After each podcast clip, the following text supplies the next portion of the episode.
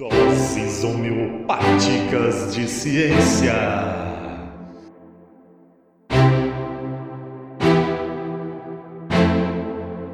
Olá, olá, primatas da internet, bem-vindos a mais um DHC do EnsineCast. Hoje o DHC aqui comigo, James, Fazia tempo que eu não gravava um DHC, já estava sentindo falta, mas é muito bom estar de volta. Antes do episódio começar, apenas um recado bem rápido. Nós temos redes sociais, temos Instagram, Twitter, Facebook, trem tudo e não ganhamos um pão de queijo por isso aqui. Então eu peço que por favor nos siga, nos compartilhe, clique em seguir nesse negócio de agregador de podcast. Isso é muito bacana pra gente, certo? E sem mais delongas, vamos pro episódio, né, pessoal?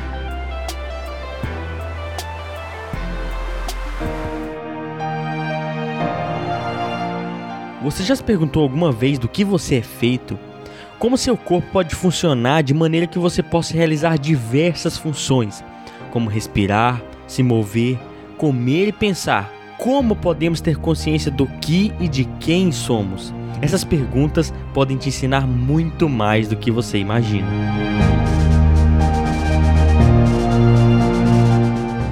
Bem, eu sou professor há pouco mais de dois anos, né? Mas apenas recentemente eu comecei a trabalhar no ensino básico. No caso, do sexto ano do fundamental até a terceira série do ensino médio. Antes disso, eu trabalhei dois anos como professor na universidade, lidando com pessoas que são, pelo menos em teoria, adultos. Essa foi minha primeira experiência assumindo disciplinas inteiras e orientando pesquisas. A sensação de começar esse trabalho e reconhecer essas responsabilidades me deixou muito nervoso, ansioso e às vezes fez com que eu me perguntasse: será que eu vou conseguir? Chegar numa sala de aula pela primeira vez, tendo em nossas mãos tantas responsabilidades, com pessoas que são até então desconhecidas, me deixou muito nervoso. Penso que essa sensação, essa preocupação me preparou melhor para ser professor, pois aí eu ficava preparado para melhorar cada aula. Mesmo assim, começar minhas aulas com crianças e adolescentes foi talvez a experiência mais assustadora que eu já tive. Se meus alunos ouvirem esse episódio, talvez vão achar engraçado saber que eu fiquei aterrorizado no meu primeiro dia de aula com eles. Bem, ensinar é um ato político. Isso prepara os estudantes para o resto de suas vidas. Se eles aprenderem bem como a ciência funciona, estarão mais preparados para entender, pensar e agir sobre o mundo à sua volta. Ensinar muda os alunos e me muda como professor e pessoa. Vocês podem imaginar como é essa responsabilidade, como ela é enorme. Isso me deixou muito assustado. É preciso estudar muitos temas, estar atualizado, checar informações e ainda saber como dialogar esses temas em sala de aula de maneira inspiradora, divertida, eficiente, de uma maneira que fique marcado em mim e em meus alunos a sabedoria que a ciência e a educação proporcionam. Ensinar crianças e adolescentes é desafiador, pois isso pode moldar suas vidas e as vidas dessas crianças moldar o mundo à sua volta. Bem, mas talvez as turmas que mais me desafiem nessa tarefa são as turmas de sexto e sétimo ano. Bem, eles são fantásticos, não que as outras turmas não sejam, mas eles fazem as melhores perguntas, pois me parece que eles têm uma curiosidade que nós vamos perdendo ao passo que nós envelhecemos. Em uma das minhas aulas para a turma do ensino fundamental, eu estava dizendo do que, que o nosso planeta é feito. E do nada um aluno pensando longe me perguntou: "Mas, professor, do que nós somos feitos?" Me restavam 20 minutos de aula e eu precisava finalizar o tema sobre camadas do planeta. Mas cá entre nós, eu não ia deixar isso passar, né?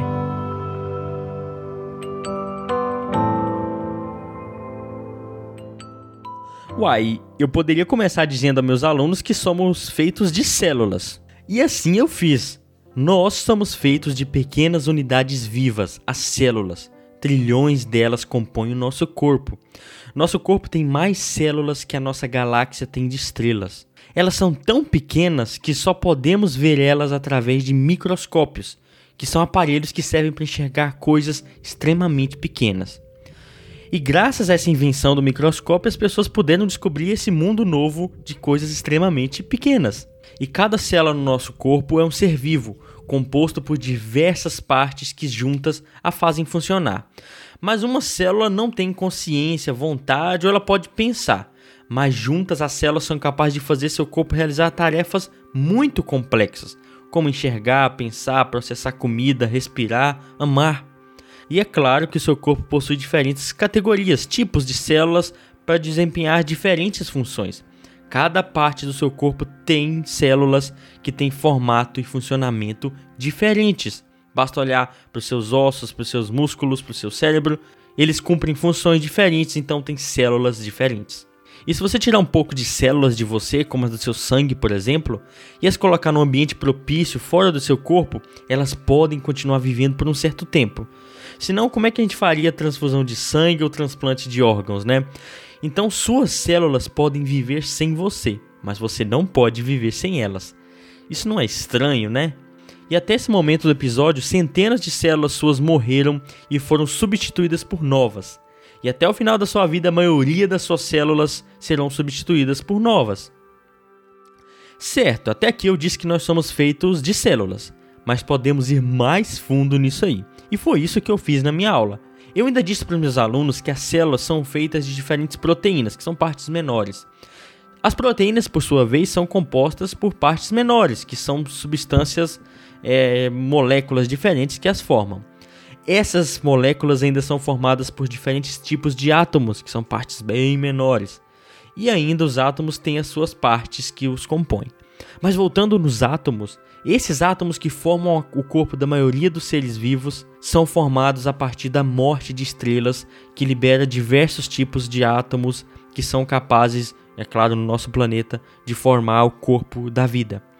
Então a matéria que nós somos feitos veio de estrelas que morreram. E aí eu sou surpreendido com outra pergunta. Um aluno me pergunta: "Professor, você não disse que as estrelas são sóis?" Eu digo: "Sim, são." E aí eles me perguntam: "Então quer dizer que se nós somos feitos de sóis que morreram, quer dizer que o nosso sol vai morrer um dia?"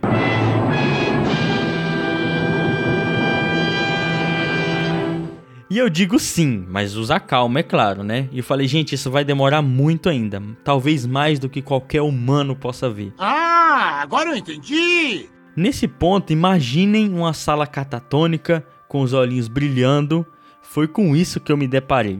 Eles estavam deslumbrados, e aquele foi um dos momentos mais fantásticos que eu vivi como professor, pois eu vi neles o que um dia eu fui e o que eu ainda tento ser uma criança curiosa que admite que precisa aprender sempre mais e que nunca está pronto e acabado. Por isso eu gosto tanto da ciência. Nela não admitimos um conhecimento final. Em aulas posteriores, meus alunos ficaram mais curiosos ainda, quando eu disse como descobrimos tudo isso na ciência através da história. Eu contei como foi a jornada para a consolidação desse campo do conhecimento contando histórias, da invenção de telescópios, microscópio, de jornadas através dos mares, guerras, descobertas, tristezas mais profundas que qualquer oceano, preconceito, punição, massacres, amores e aventuras, intolerância e ignorância. Essa é a jornada da ciência também.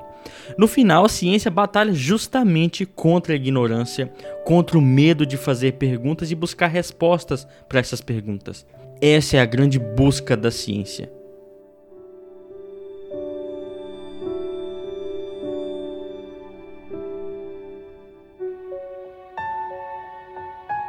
Depois disso tudo, eu fiquei pensando em como ensinar ciência dessa maneira nas escolas é importante desde cedo pois com certeza esses jovens precisam mais do que nunca de um barco, de remos e de lunetas para navegar nas águas perigosas da internet e de um Brasil dividido. E o ensino de ciências pode os guiar até isso. Ele pode proporcionar que as crianças cresçam sabendo que podemos ser muito ignorantes se não admitirmos que podemos errar, se não admitirmos que sabemos pouco. Eles precisam crescer sabendo que não tem problema em dizer não sei mas que esse não sei precisa de um futuro, precisa de pesquisa e precisa ser combatido com leitura e conhecimento de qualidade. Ensinar ciências de maneira libertadora permite que crianças não cresçam perdendo seu tempo em redes sociais, que não precisem debater se a Terra é plana, se as mudanças climáticas estão acontecendo, se a desigualdade social é natural ou não, se nós vamos precisar dos nossos ecossistemas ou não. Elas não vão precisar debater essas questões elas podem passar muito mais tempo evitando e resolvendo esses problemas que são sim reais. Precisamos de crianças que no futuro possam evitar e nos ajudar a resolver problemas que infelizmente não foram apenas elas que criaram. Ontem, dia 19 de setembro de 2020, Paulo Freire faria 99 anos. E ele já nos ensinou isso que eu falei há décadas, mas hoje vivemos um país governado por políticos e por trás deles empresários que que querem ver o povo desorientado e numa educação que não liberta. A educação brasileira não está falida, esquecida ou abandonada. Ela está assim porque esse é um projeto pensado e ela precisa ser reformada. Bem, nós ainda temos tempo. Nós precisamos ter tempo. Muito obrigado a você, primata, que ficou até o final desse episódio. É muito gratificante para a gente ter crescido em audiência esses tempos, então você que está nos ouvindo e compartilhando, muito obrigado. Nós chegamos a 6 mil audições no Enco e isso é muito bacana. Um podcast que saiu do miolo do Goiás para o Brasil inteiro e para 16 outros países é algo inimaginável para a gente aqui de Goiás. Bem, a gente não recebe um pão de queijo por isso aqui, como vocês já sabem, então por favor, compartilhem, divulguem, enviem para o pessoal, nos mandem mensagem, digam se a gente falou alguma coisa errada, discordem, debatam, porque isso é muito importante para uma boa construção científica e educacional. Se você quiser falar com a gente, nos mande um e-mail no cinecast.gmail.com ou se quiser participar do nosso grupo do WhatsApp, também nos mande uma mensagem nas redes sociais ou no nosso e-mail. Para esse episódio tem dois complementos bem rápidos que eu vou falar. Um é o DHC do Fernando sobre envelhecimento e morte, e outro é o DHC da Eveline mais recente sobre da madeira aos átomos até a mecânica quântica, a loucura de uma mãe. Um episódio ficou muito interessante, então ouçam, divulguem, compartilhem e nos mandem sugestões de episódios futuros também. Muito obrigado, primata, que ficou até esse episódio. Estimulem a divulgação científica, estimulem a ciência no Brasil que precisa tanto e até a próxima.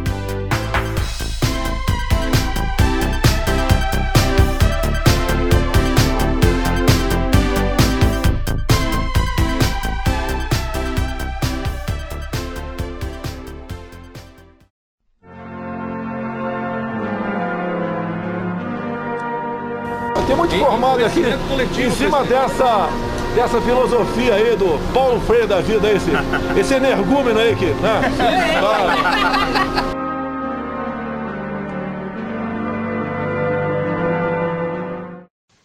Eu não estou suportando mais.